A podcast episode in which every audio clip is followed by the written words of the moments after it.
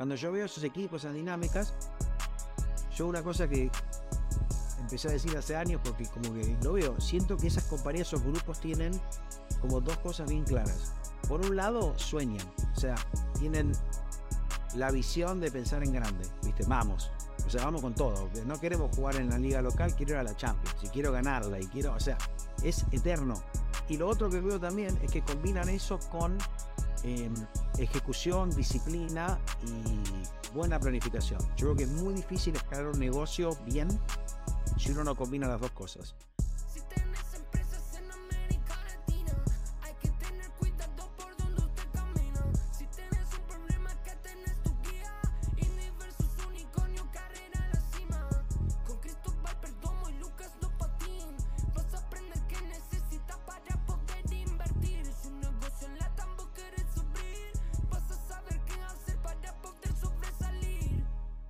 Bienvenidos al episodio 26, sexto de Índigo Unicornio.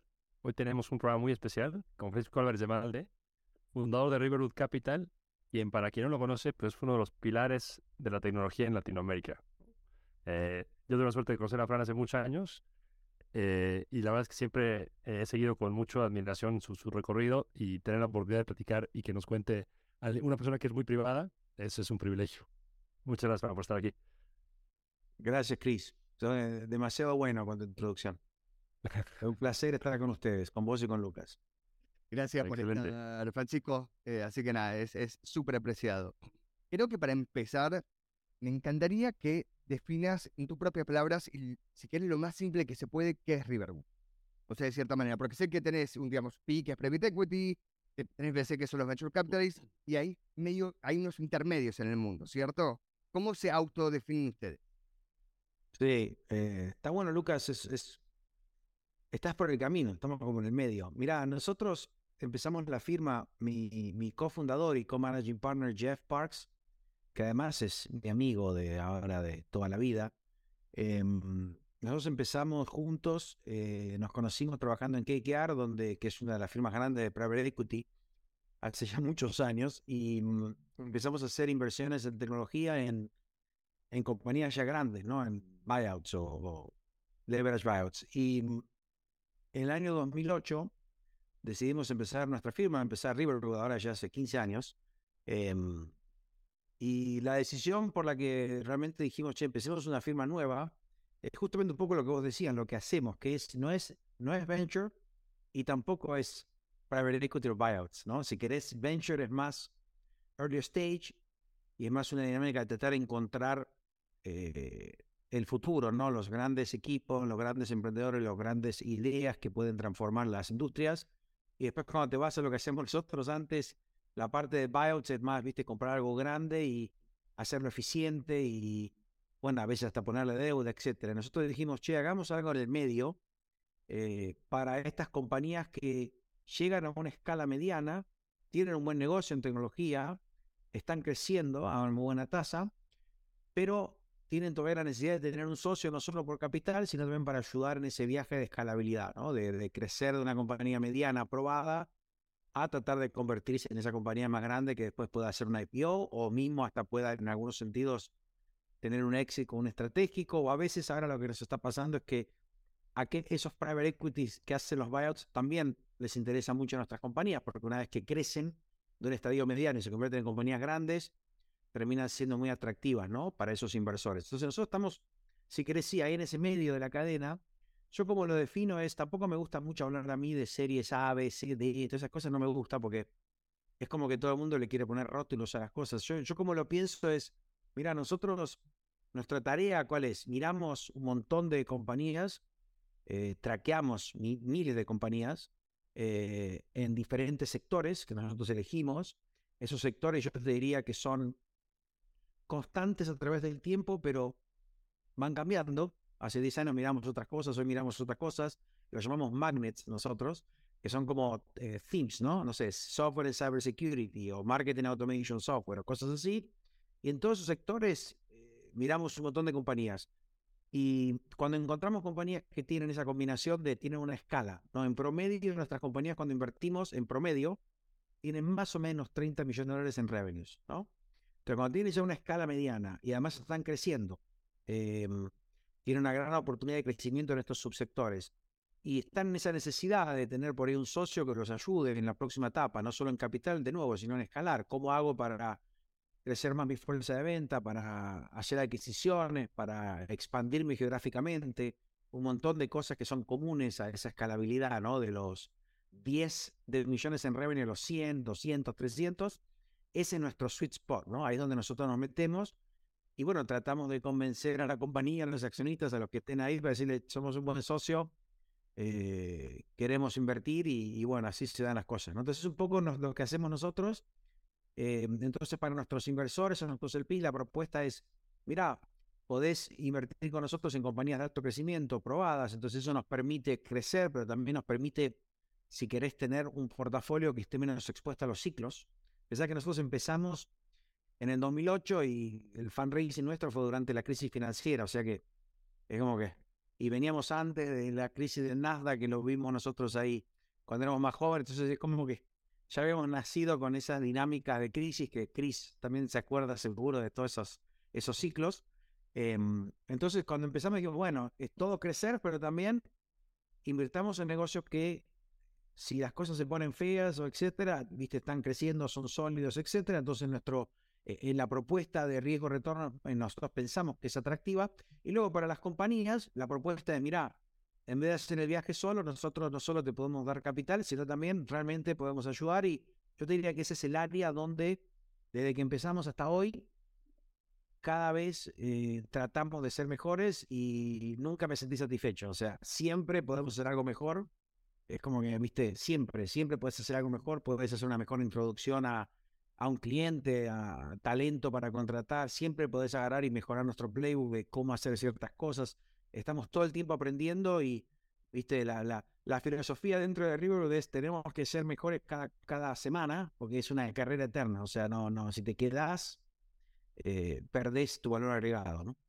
Me encanta. y arrancaron en 2008 y arrancaron con un hitazo, ¿no? Que fue Globant, ¿no? ¿Nos puedes un poco de esa historia de, de, cómo llegaste a Globant y cómo se dio esa? Sí, bueno, nosotros empezamos en el, en el, en el 2008 la firma y la primera inversión la hicimos en el 2010. Entonces estuvimos dos años eh, fundraising y nuestro primer fondo fueron 800 millones. Em, para decirte algo interesante, cuando empezamos la primera semana, nos fue excelente. Era justo dos meses antes de la crisis financiera. Pensamos que, pensamos que esto iba a ser demasiado fácil. Eh, es más, no voy a decir de quién, pero teníamos dos term sheets para tener un fondo hasta más grande, era increíble. O sea, en un momento pensamos que íbamos a tener el first time fund más grande de private equity la historia hasta ese momento. Eh, y nos agarró ahí la, la, crisis financiera que se desató, viste, eh, rapidísimo, ¿no? Ahora estas, estos meses hay cosas parecidas. Em, y bueno, eso nos llevó a tener que extender nuestro fundraising y literalmente estuvimos dos años eh, y en el 2010 empezamos a invertir. Em, eh, y bueno, yo te diría que ahí, bueno, fue todo constante, ¿no? Ya son 13 años que hemos sido bastante constantes a través del tiempo y los ciclos y todo.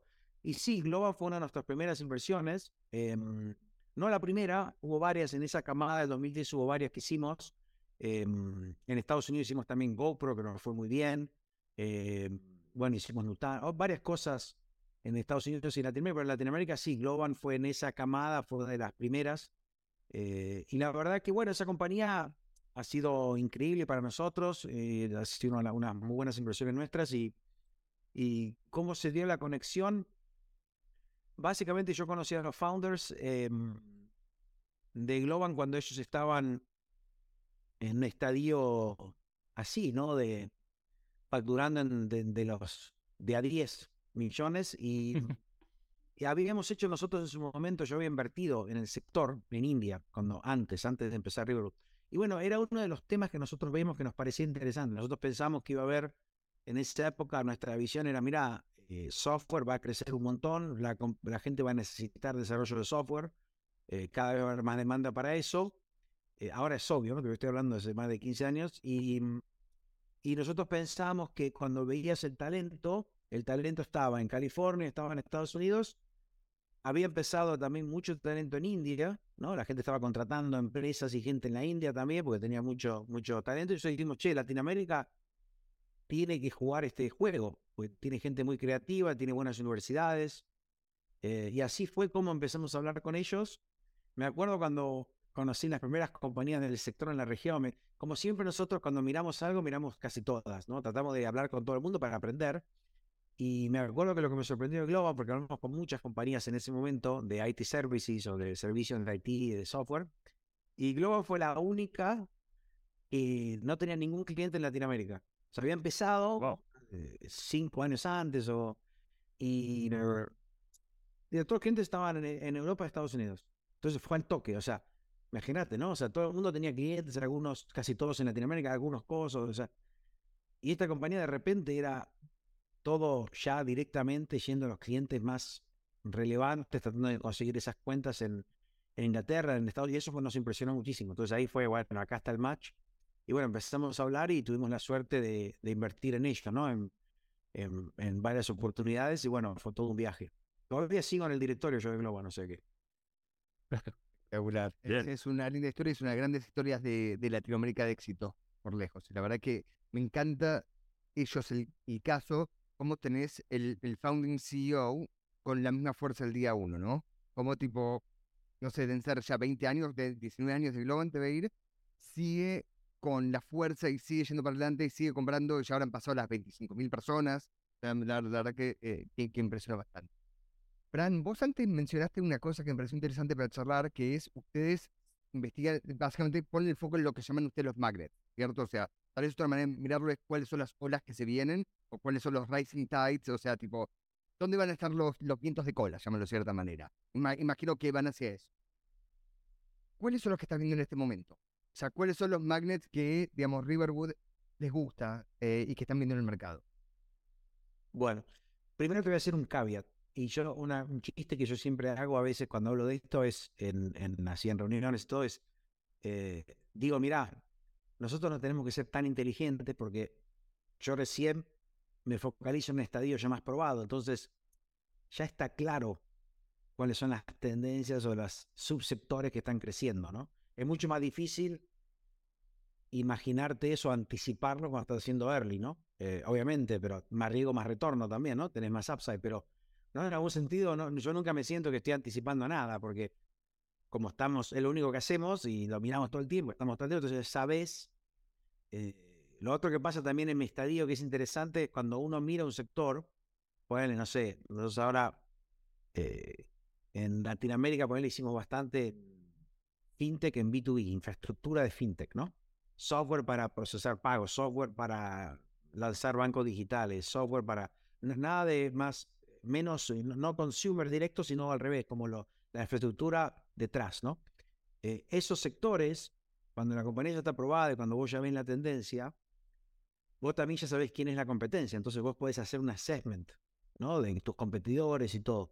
Cuando haces más early tenés que ser doblemente inteligente porque tenés que anticipar los trends y además después tenés que pensar quién va a ganar y muchas veces no sabés porque al mismo tiempo hay muchas cosas. Entonces yo siempre también minimizo un poco, nunca siento que somos muy visionarios porque en algún sentido esperamos eh, entonces no estoy muy preocupado en, che, ¿qué es lo último que me va a cambiar el mundo? Porque la realidad es que las cosas van pasando y vos vas viendo cómo van creciendo y una vez que ya está semi consolidado esa tendencia, ya está clara.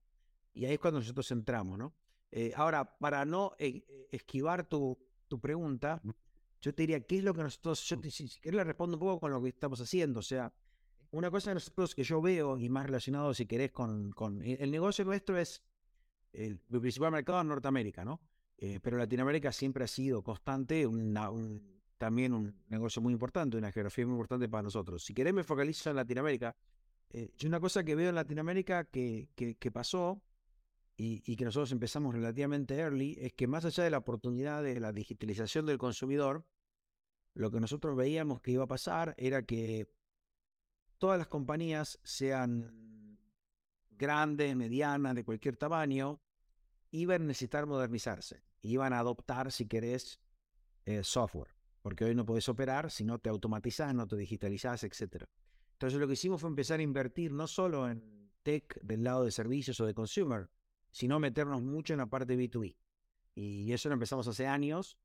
Y si vos ves nuestras compañías, de las 28 que hemos hecho en Latinoamérica, en los últimos 12, 13 años, em, que han crecido, by the way, 50% al año, por los últimos, en promedio, los últimos 12 años nuestro crecimiento promedio es 50% al año, em, la mayoría son B2B, son compañías de software. Y yo cuando veo hoy la oportunidad en la región, y si querés miro para adelante, digo, bueno, por un lado va a seguir esa oportunidad de digitalización del consumidor, aunque estamos dando una etapa ya más de, no tanto, si querés, traer al cliente a usar algo online, sino ahora pelear por ese cliente. ¿no? Estamos entrando como una etapa nueva, creo yo, en la parte de B2C, eh, porque ya todo el mundo está con el smartphone y entonces hay que ver ahí cómo es esa dinámica se da, ¿no? De esta próxima etapa de no digitalizarlo, sino ahora focalizarse en qué usa, qué no usa y cómo competir, ¿no? Por el mindshare y por el wallet de ese consumidor. Pero en la parte de B2B es donde veo todavía más disrupción. Em, creo que eso vamos a entrar en una etapa todavía más interesante, porque lo que está pasando hoy en software es que no solo ahora puedes comprar software por mes, porque está todo en the cloud, sino que además eh, la tecnología lo que te permite ahora es que ese, esa solución de software cada vez es más inteligente y cada vez que tiene más clientes y cada vez que procesa más datos, te devuelve un mejor producto. Eh, entonces yo creo que va a haber muchísima modernización eh, en la región y si querés las plataformas que logren facilitar esa modernización, creo que les va a ir muy bien. Entonces eso es lo que yo te diría que estoy viendo como lo más eh, exciting, donde veo no solo oportunidad de software, sino esta nueva etapa, si querés, AI Power Software, que es de realmente armar plataformas que te permiten automatizar, hacer las cosas más, más baratas, más rápidas. Eh, va a permitir también lanzar nuevos productos, va a permitir a compañías que tienen cientos de consumidores expandirse a hacer otras cosas, eh, porque hoy es muy fácil, ¿no? Antes era necesitaba un proyecto de tres años para hacer algo nuevo. Vos agarras ahora, compras una buena plataforma y podés hacer algo en, un mes, ¿no? Entonces, eh, yo creo que eso es lo que más veo donde va a haber más, más cambio, ¿no? Oye, y una pregunta de tu evolución, porque tú, como bien mencionaste, trabajaste mucho en fondos americanos, ¿no? Antes de, de. Y Rearwood es un fondo americano, con lo cual tú tienes un contacto quizás mucho más directo que el resto de los fondos de la TAM con el inversionista global o, más americano. ¿Tú cómo ves en la mente de los americanos la evolución de la TAM como un destino de inversión de tech? ¿Crees que vamos en buen camino, lento, rápido? Sí, a ver, nosotros, nuestro negocio, yo manejo el negocio entero y el 75% de Norteamérica, ¿no? Que bueno, es mucho global también. Mis compañías son, mismo las americanas, cuando empiezo son muy US y cuando vendo IPO son muy globales, ¿no? O sea que tecnología es local pero global, ¿no? Las tendencias son globales. Yo te diría lo que veo, Chris, eh, que por ahí es obvio, ¿no? Pero lo comento en cuanto a mis impresiones. Primero, esta idea de que el talento se está globalizando y todo, creo que no para, no es que la globalización desaparece, que, o sea, cada vez más las barreras geográficas en algún sentido son menos relevantes, más en la economía digital, y creo que el talento latinoamericano primero accedió a digitalización de tecnología y ahora lo estamos viendo en la cancha, y cuando ves el talento en la cancha, creo que le va bastante bien. Em, le va muy bien, es un muy buen talento, entonces eso implica que podés hacer cosas muy interesantes en la región, y también creo que con el tiempo, eh, yo escribí un artículo, una nota sobre esto hace dos años, de cómo iba a haber cada vez más compañías de emerging markets, incluyendo Latinoamérica, que iban a ganar globalmente, ¿no? Y un poco lo que está pasando es eso. Antes, cuando yo empecé en tech en final de los 90, ibas a Silicon Valley y era como, o sea, no lo tenías en ningún lugar, ¿no? Y hoy en día, o sea, todo el mundo tiene acceso a todo. Entonces yo creo que se están bajando esas barreras y eso eh, crea que en algún sentido se globalizó la innovación. Y eso permite no solo la oportunidad en la región, sino que el talento determinado puede hacer cosas globales. ¿no? Global es un ejemplo, Vitex, que es otra compañía que nosotros hemos invertido, hoy es una compañía global, espectacular. Technisys, otra compañía que nosotros invertimos, la compró SoFi por, por más de 1 billón de dólares el año pasado, y es una compañía latinoamericana, pero SoFi la compró, compañía americana grande, para vender y eh, actuar no solo en Latinoamérica, sino en el mercado americano. Y así va a haber más ejemplos eh, donde veo que hay una gran oportunidad para Latinoamérica. Entonces es una cosa, no sé, que, creo que es interesante ver cuando uno ve el mercado de Latinoamérica, que no es solo la oportunidad local, sino que es, si querés, regional y también la oportunidad global, ¿no? Para Latinoamérica. Y luego, en cuanto a la percepción de inversores, mira, yo creo que en ese sentido, y un poco yo a veces lo hablo con el PIS, con inversores institucionales, que son los que invierten en fondos, creo que tiene sentido mirar las geografías. También, en base a lo que te dije recién, a veces mirar las geografías es medio... Hay que, hay que pensar dos veces, ¿no? Porque uno puede decir, bueno, Global es compañía latinoamericana, sí, pero las ventas están en Estados Unidos y en Europa, global, o sea que, ¿qué tan global versus Latinoamérica? Entonces, a veces estas barreras geográficas eh, no son, en mi opinión, no hay que ser tan binario al respecto, em, pero obviamente la gente hace esa división, ¿no? En particular con negocios locales.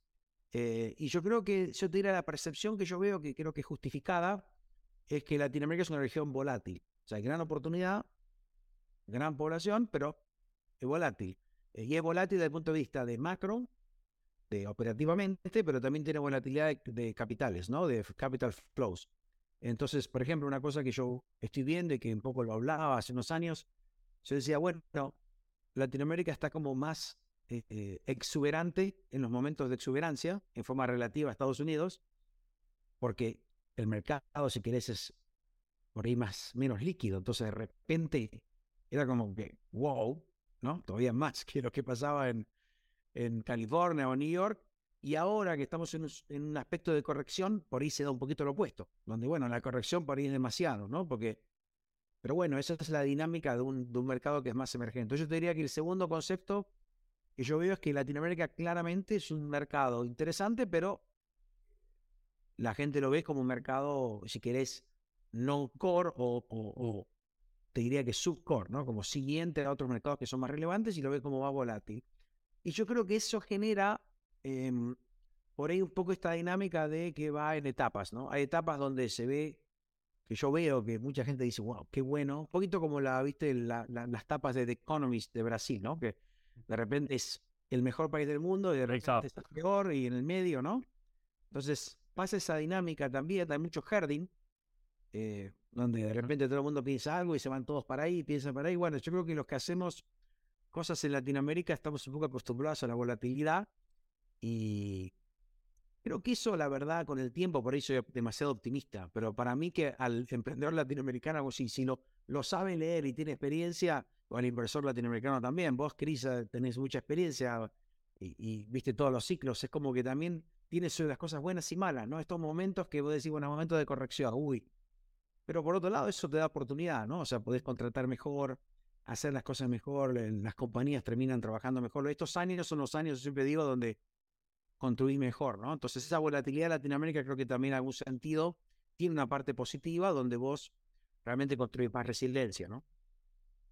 Eh, 100% estamos de acuerdo en eso. Fran, una de las cosas que vos haces, me imagino que cuando estás mirando compañías es ver a los founders, ¿cierto? Quiero decir, te entra un poco más tipo en, en etapa tardía, o sea, tienes resultado de compañía para ver, ok, va tantos años de compañía, tanto revenue, viene a una trayectoria, pero imagino que entrevistar y charlar con los founders es de las cosas que más los ayuda a decidir si vale la pena esa compañía o no.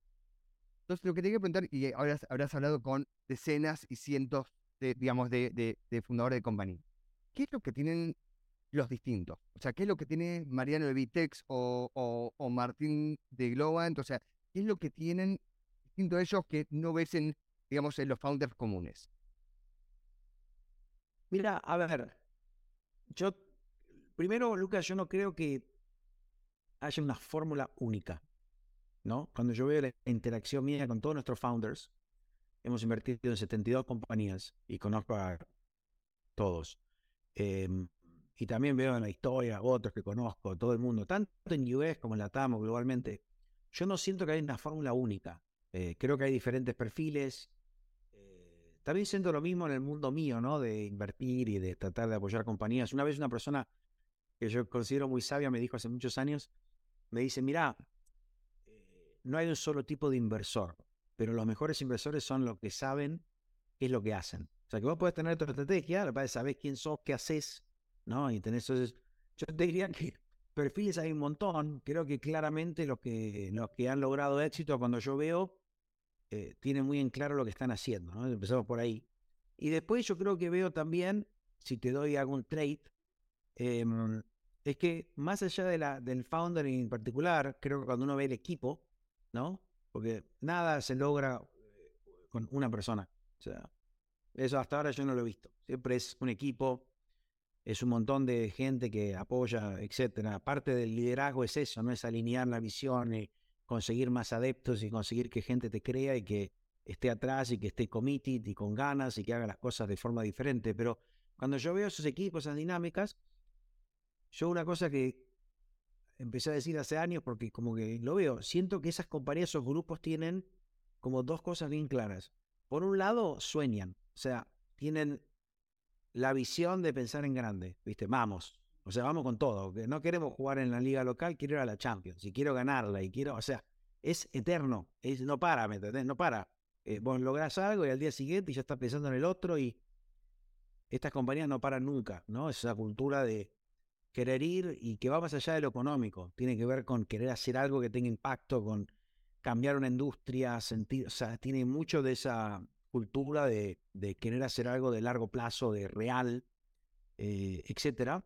Em, entonces esa gran visión y esa gran, si querés pensar en grande y resiliencia.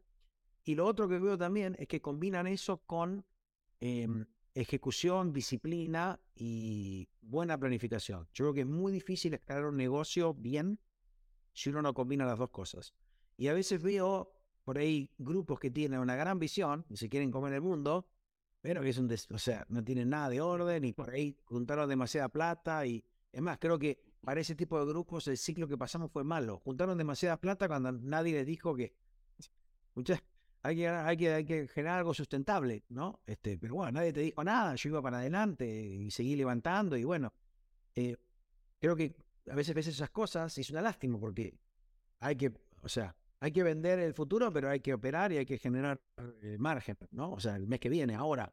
Eh, y por otro lado, a veces veo el otro, ¿no? Veo grandes equipos que son súper planificados, espectáculo, todo con las métricas, todo espectacular, pero que se quedan en un lugarcito muy chico y no piensan en el big picture, ¿no? Entonces yo te diría que, por ahí es obvio lo que digo, pero cuando yo veo esos equipos, y muchas veces se da, es interesante, hay compañías que tienen, si querés, eh, dos o tres personas donde es como que tener los dos tipos, ¿no? En un lugar y se complementan perfecto. Hay otros que son más una mezcla, hay otros que los consiguen a través del tiempo, pero es esa mezcla de, de, vender el creer en el futuro y creer en grande, pero al mismo tiempo tener un plan de ejecución para mañana, ¿no? Y con mucha disciplina, thoughtful, no solo pensar en crecer, sino en sustentabilidad, en margen, en que en tu producto mejore, un montón de cosas que requieren, si querés, disciplina operativa, ¿no? Oye, Fran, ustedes, a ver, una cosa que nos distingue para mí de todos los, los private equities, no, no, no de Latinoamérica, del mundo, es la cantidad de éxitos, ¿no? Es impresionante. ¿A, qué le atribuyes tú eso? ¿Hacer grandes inversiones de salón del picking o grandes desarrolladores de la empresa para poderla colocar bien? ¿Qué, ha sido la clave? Mira, bueno, primero te agradezco. Sí, la verdad que nosotros tenemos, o sea, si vos ves las 70 compañías nuestras que hemos hecho hasta diciembre, ahora es un poquito más, pero hasta diciembre hicimos 70 inversiones, en 40 de las 70 tuvimos un full exit o un partial exit. Es bastante, o sea, es un montón. Y yo te diría que, ¿por qué se da? Yo creo que, por un lado, se da por, el estadio en el que invertimos nosotros, ¿no? O sea, tenemos una especie de ventaja, en algún sentido, o ventaja, o, se da una dinámica donde como yo entro en una etapa de mediana y las compañías crecen, rápidamente una vez que van creciendo, acceden, yo lo llamo avenidas de capital, acceden a más avenidas de opciones. Entonces vos podés o hacer una IPO o empezás a ser relevante para estratégicos, o también ahora lo que me está pasando los últimos tres años, más en Estados Unidos, todavía no en Latinoamérica, pero espero que en, Latinoamérica también empiece a pasar, donde muchas eh, firmas grandes de buyouts eh, les interesan nuestras compañías. Entonces hicimos ahora, vendimos algunas compañías a Toma Bravo y a Vista y a TPG, porque terminan siendo compañías grandes, interesantes y eh, entonces estás como un estadio, cuando estás ahí en el medio, es como que creces y llegas a un lugar, si querés, donde tenés varias opciones, ¿no? De éxito y de monetización. Entonces te permite, en algún sentido, lograr esos sectores. eso explica eh, parte. Yo creo que en cuanto a cómo nosotros pensamos los exits, tiene poco que ver con lo segundo que decías, Cris. No, no, no, no, es que nosotros agarramos y decimos, che, invirtamos y hagamos un paquete para venderlo. ¿Viste? No, yo no creo mucho en eso. Sí tenés que trabajar, ¿no? O sea, en, en, en prepararte, en, en, entender quiénes son las relaciones con las que tenés que armar y todo eso. Sí, hay trabajo para que vos puedas tener opciones. Eh, si querés ser un IPO, tenés que prepararte. O sea, hay que prepararse, hay que hacer un montón de trabajo. Si querés que un estratégico te compre, a veces te pasa, pero la mayoría de las veces tenés que, tenés que buscarlo, tenés que de a poquito ir hablando con la gente, armando relaciones. Pero nosotros no pensamos mucho en invertir para después salir, sino que yo creo que lo que termina pasando, en nuestra, mi opinión, es que si vos tenés una compañía que le va bien, que crece, que tiene un buen negocio, al final del día empezás a tener opciones, ¿no? O sea, empezás a tener más relevancia con tamaño y, las opciones se van dando. Se van dando naturalmente como consecuencias, si querés, del éxito operativo, ¿no? Eso es realmente, eh, lo, no sé, como se nos ha dado a nosotros. ¿Sabes lo que estaba pensando, Fran? Es me parece interesante porque vos tenés una, historia bastante, digamos, fascinante para, para aclarar a, la audiencia, no los conocemos antemano, soy amigo de uno de los hermanos de Fede que fuimos juntos a Michigan hace 20 años, tal vez un poquito más ya. Em, pero es como un, llamarlo, un pibe de Buenos Aires llega a tener 3 mil millones under management. O sea, imagínate que hay gente más joven escuchando esto estaría uno contar tu, digamos, de primera persona cuál fue el camino y qué sabías de antemano, digamos, cuál iba a ser el próximo paso o no, entender lo que digo, tipo, tal vez vos dijiste, no sé, tengo 17, quiero hacer esto, entender lo que digo. Eh, nada, ¿cómo fue tu camino? No, mira, yo no siento que mi camino fue muy eh, único o especial. O sea, yo creo que lo que terminó pasando fue que, obviamente, siempre tuve curiosidad y, viste, pero es gente de trabajo, o sea, le di para adelante con ganas, con disciplina, etcétera. Y yo que esa combinación y también un poco de suerte me fui llevando a mi camino, ¿no? Cuando yo empecé, en verdad yo me metí en tecnología más como emprendedor eh, y me encantó, me metí mediados de los 90 por, por el web de internet, eh, como nos pasó a muchos por ahí que somos de, de esa generación, y así me metí en tech. Y después se dio que em, terminé consiguiendo un trabajo. Conocí en esa, en esa época em, eh, alguien que me había hablado de UPenn. Entonces me fui a Wharton on Exchange y ahí tuve el acceso a la oportunidad después de entrar a trabajar en, en Investment Banking en New York, que me dio como la parte más financiera. Se complementó esta iniciativa que tenía de tech con la parte financiera pero siempre tenía este bicho de tech y después justo se me dio también porque conocí a alguien de que KKR estaba buscando a alguien y KKR era como, no sé, para mí en ese momento era como ir al Real Madrid, ¿no? O sea, imagínate, estaba ahí, entonces, y tuve la suerte de, ir ahí, las cosas se fueron dando y fue ahí cuando me hice amigo de Jeff y nos hicimos amigos y bueno, y, vimos la oportunidad y bueno, y después como que encontré mi, mi, lugar definitivo, ¿no? Que fue esta combinación de, si querés, de la parte de tecnología, de construcción de negocio, de emprendedorismo, con la parte, si querés, financiera o de poder invertir y, y, sí, ser un asset manager, ¿no? Así se fue mi historia. O sea que yo creo que es una combinación. No se planificó, no, lo, no, no es que lo soñé cuando tenía 17 años. Sí me pasó ahora, que me, hace poco me, me llamó, me escribieron y era un estudiante de San Andrés, donde yo estudié en mi universidad, y estaba haciendo su tesis sobre eh, el private equity en Latinoamérica. Y entonces me dijo que él había usado su tesis, eh, como base de su tesis, una tesis anterior, que también fue sobre private equity venture capital en Latinoamérica, y que esa tesis es una, una tesis anterior, que era la mía. Entonces hice una tesis sobre private equity y venture capital en Latinoamérica. La verdad, me había olvidado, pero esa fue mi tesis de cuando me gradué. Entonces, claramente, en mi cabeza estaba, ¿no? O sea, de que, de que había una oportunidad o que me interesaba la parte esa. Em, y bueno, se fue dando con el tiempo. No, sé si respondí tu pregunta, pero un poco. A ver, voy a resumir, pero básicamente es, eh, estudiaba economía, economía dijiste que era en la... estudié economía, sí, en San Andrés. Economía en San Andrés.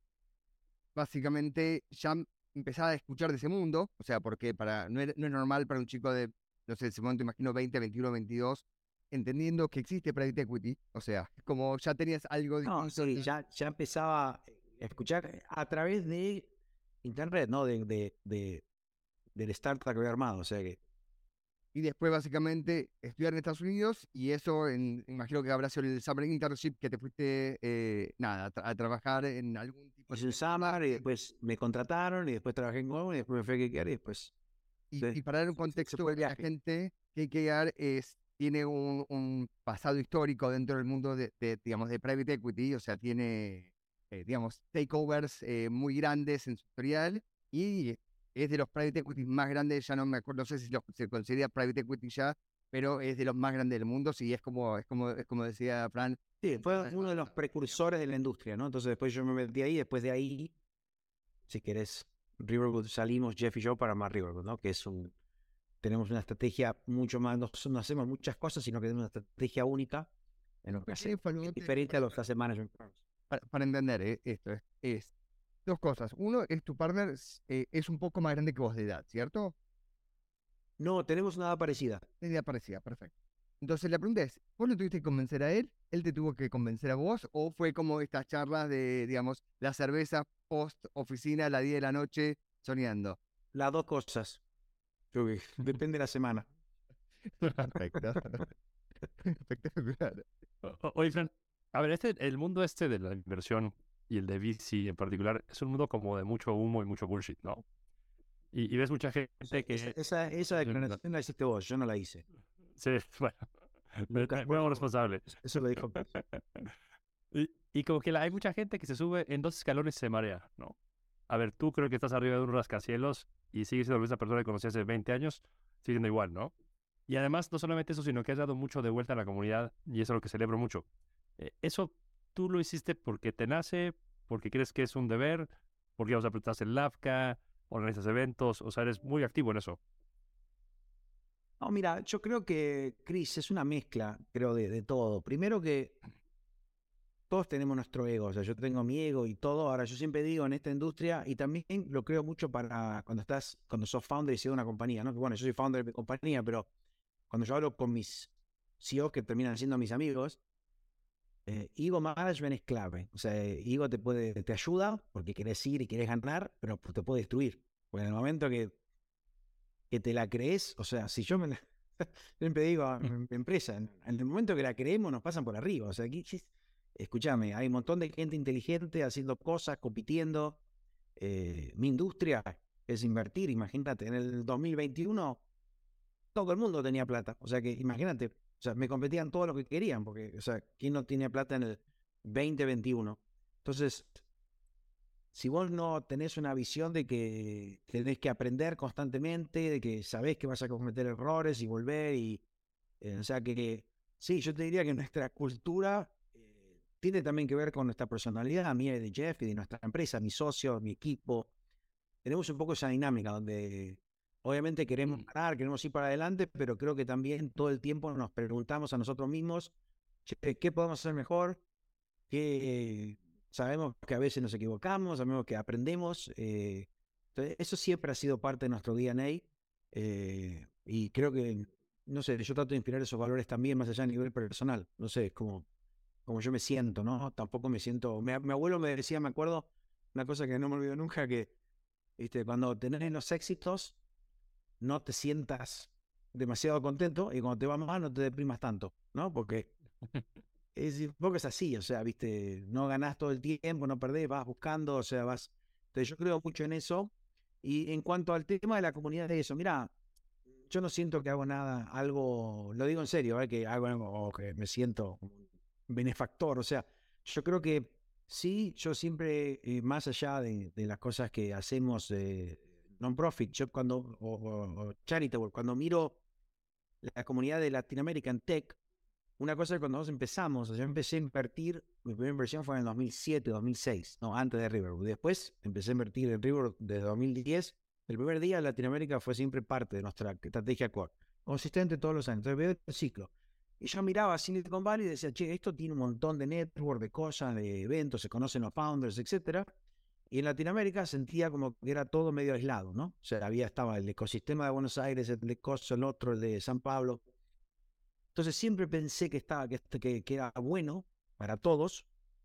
Y empezar a conectar, o sea, conectar gente, a que nos conozcamos, etc. Y además eso es bueno para mi negocio, porque así yo conozco más gente, eh, o sea que yo creo que fue, si querés, eh, tiene también un objetivo egoísta, en el sentido de que, bueno, estamos ahí, nos conocemos, eh, tratamos de hacer cosas juntos.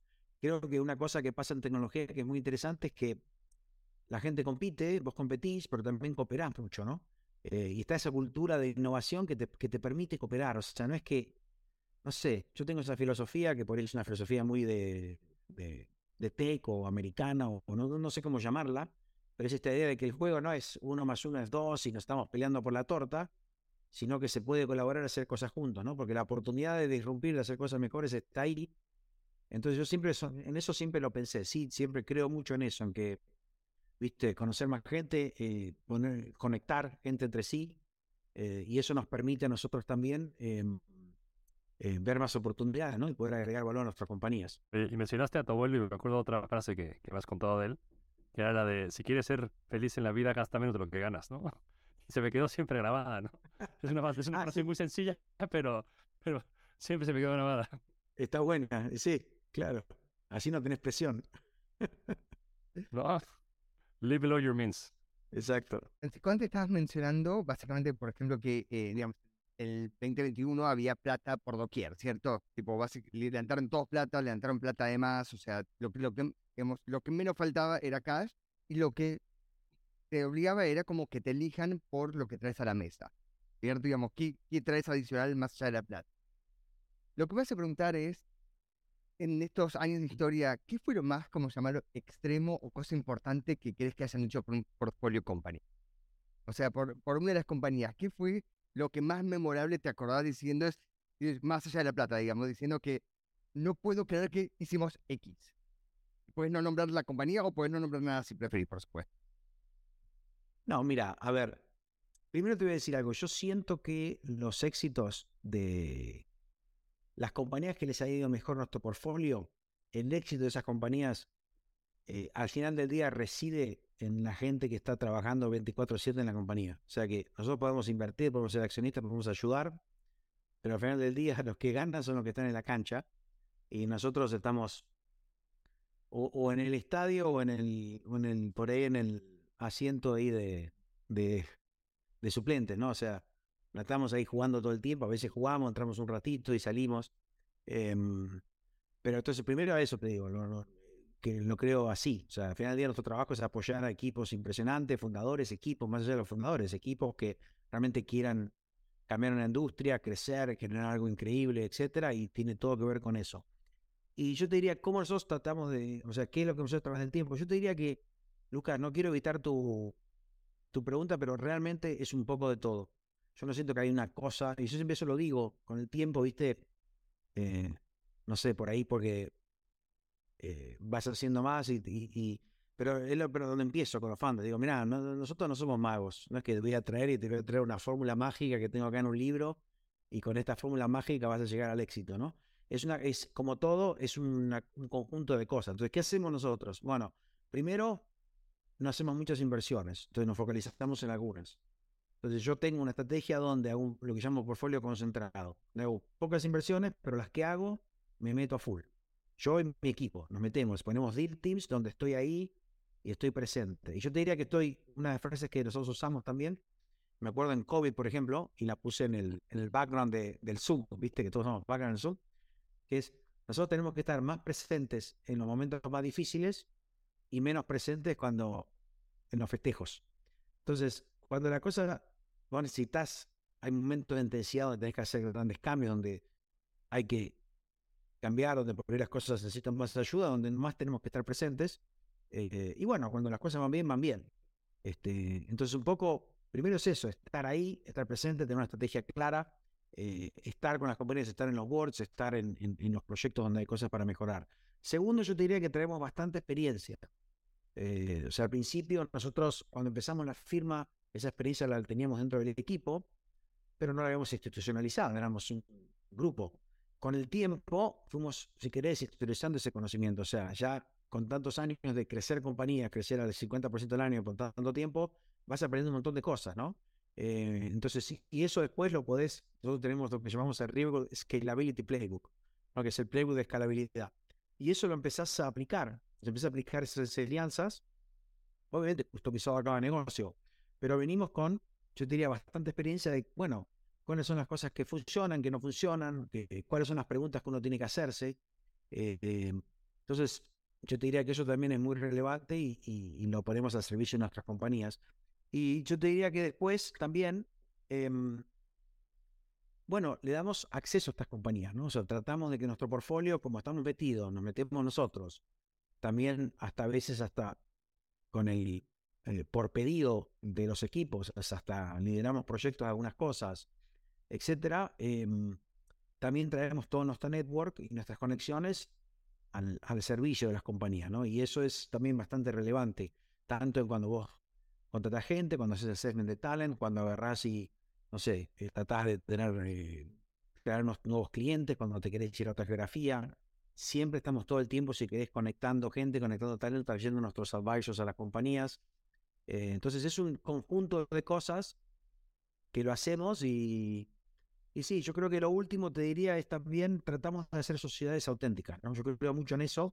Hicimos un offsite en Riverwood el año pasado y entonces le preguntamos a todos, somos ahora casi 60 en la empresa, y bueno, preguntamos, che, ¿qué nos define?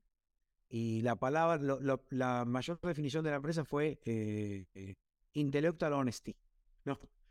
Honestidad intelectual.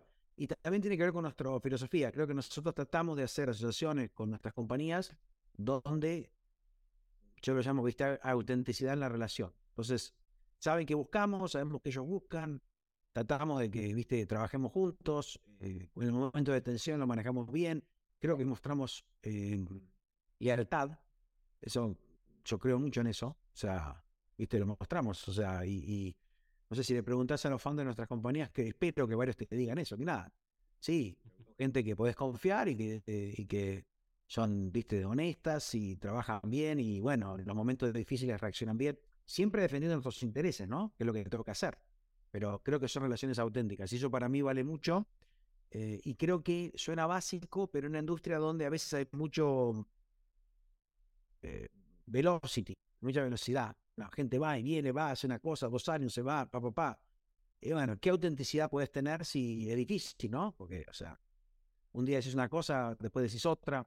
Este, entonces yo creo que eso tiene bastante valor, ¿no? Para compañía, para founder que está manejando una compañía por cinco años, que quieren armar algo por toda su vida, este, tener un socio así creo que tiene valor, ¿no? A veces hay founders que lo aprecian y que hacen su diligence, a veces hay gente que no le importa. La verdad que depende, ¿no? Este, pero bueno, vos también te encontrás, ¿no? O sea, eh, por ahí los founders que no les importa, por ahí mejor que no, que no tengamos una asociación, ¿no? O sea, es poco cómo funciona. Bueno, Fran, mil, mil gracias por, por este espacio. Para mí ha sido un placer, como siempre, platicar contigo. Eh, no sé si, si quisieras pedir, si pudieras volver al Fran de hace 25 años, ¿no? El que estaba arrancando esto del mundo de, del investment banking. Alguien quisiera ser inversionista. ¿Tú crees que el camino va más por tu caso, que fue un caso de que ves del lado de las inversiones, o un camino más del operador que se convierte en inversionista? ¿Tú, crees que hay un camino solo o es, muy complementario a, lo que hace cada quien? Yo creo que si uno quiere ser inversionista, em, creo que las dos cosas son útiles. Claramente, la, si me das a elegir una, por ahí te digo el camino del operador, pero creo que las dos son útiles, porque también en mi industria, o sea, yo trabajo de eso, de no solo invertir y crear compañías, pero también tengo que saber cómo armar el portafolio, cómo leer el contexto, cómo evaluar las cosas, etcétera. Entonces, las dos son relevantes. Si me das a elegir una, me quedo con la parte operativa, pero, pero creo que las dos son relevantes. Buenísimo. Pues mil, mil gracias. Este, acuérdense, si les gustó el episodio, por favor suscríbanse. Eso nos ayuda a tener más escuchas. Y nada, un, placer. Gracias, Luca. Gracias, Luis. Un placer. Gracias por venir.